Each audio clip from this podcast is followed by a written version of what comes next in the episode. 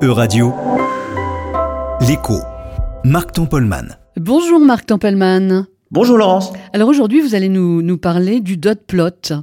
oui, exactement. Le dot plot, c'est le terme anglais pour désigner un graphique à points. Alors, lorsqu'en finance, on se parle de dot plot, il y a de grandes chances qu'on fasse allusion à un nuage de points très spécifique. C'est celui qui est publié trimestriellement par la Federal Reserve, la très puissante banque centrale américaine.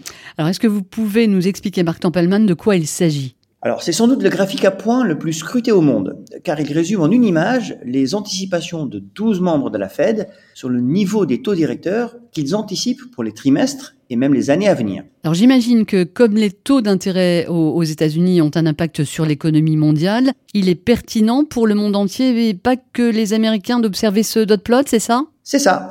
La politique monétaire de la Fed impacte la valeur des actifs financiers sur tous les continents. Et à l'heure où la Banque centrale doit lutter contre l'inflation avec vigueur, les investisseurs veulent tous savoir à quelle vitesse les US continueront à augmenter leur taux directeur. La semaine dernière, la, Fed a de nouveau augmenté ses taux de 0,75% pour la troisième fois consécutive.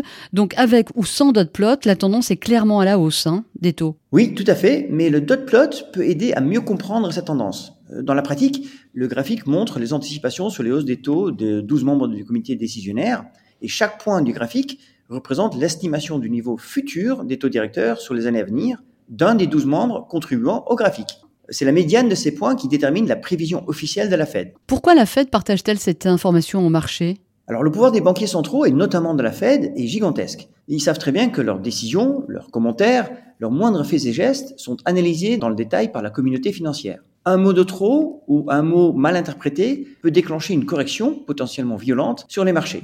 Et donc pour éviter les ventes paniques, et dans le prolongement de la crise financière de 2008, la Fed a donc décidé d'enrichir sa communication et de rendre leur fameux dot plot public. Alors, je comprends par l'intermédiaire de ce graphique que la banque américaine, la banque centrale américaine ne veut pas prendre les marchés par surprise. Mais au-delà de ça, quels enseignements utiles peut-on tirer du dot plot? Alors pour de nombreux investisseurs, ce n'est pas le nuage de points en lui-même, mais la tendance qu'il donne qui importe. Le graphique permet d'anticiper la politique monétaire future de la Fed. Prenons le dot plot publié la semaine dernière. Celui-là démontre clairement que la Fed va maintenir sa politique de hausse des taux adoptée depuis le début de l'année. Les taux directeurs sont à 3%. Les membres de la Fed prévoient tous un niveau de plus de 4,5% pour 2023, avant de pouvoir envisager des réductions successives à partir de 2024. Donc le dot plot permet aussi de visualiser les écarts d'opinion au sein du comité. Plus le nuage de points est concentré, plus le consensus entre les gouverneurs est grand. Inversement, plus les points s'écartent et plus l'incertitude règne au sein même de la Fed. Alors pour conclure, quelles sont les limites du dot plot? Alors vous avez raison de terminer sur ce point, car il est important de se souvenir qu'il s'agit de 12 opinions anonymisées données à un instant T. Certes, elles proviennent d'experts, décideurs, mais qui peuvent changer d'opinion dans le temps, au fur et à mesure que de nouvelles informations économiques sont publiées. Autrement dit, plus le temps passe, moins le dot plot a de chances de tomber juste.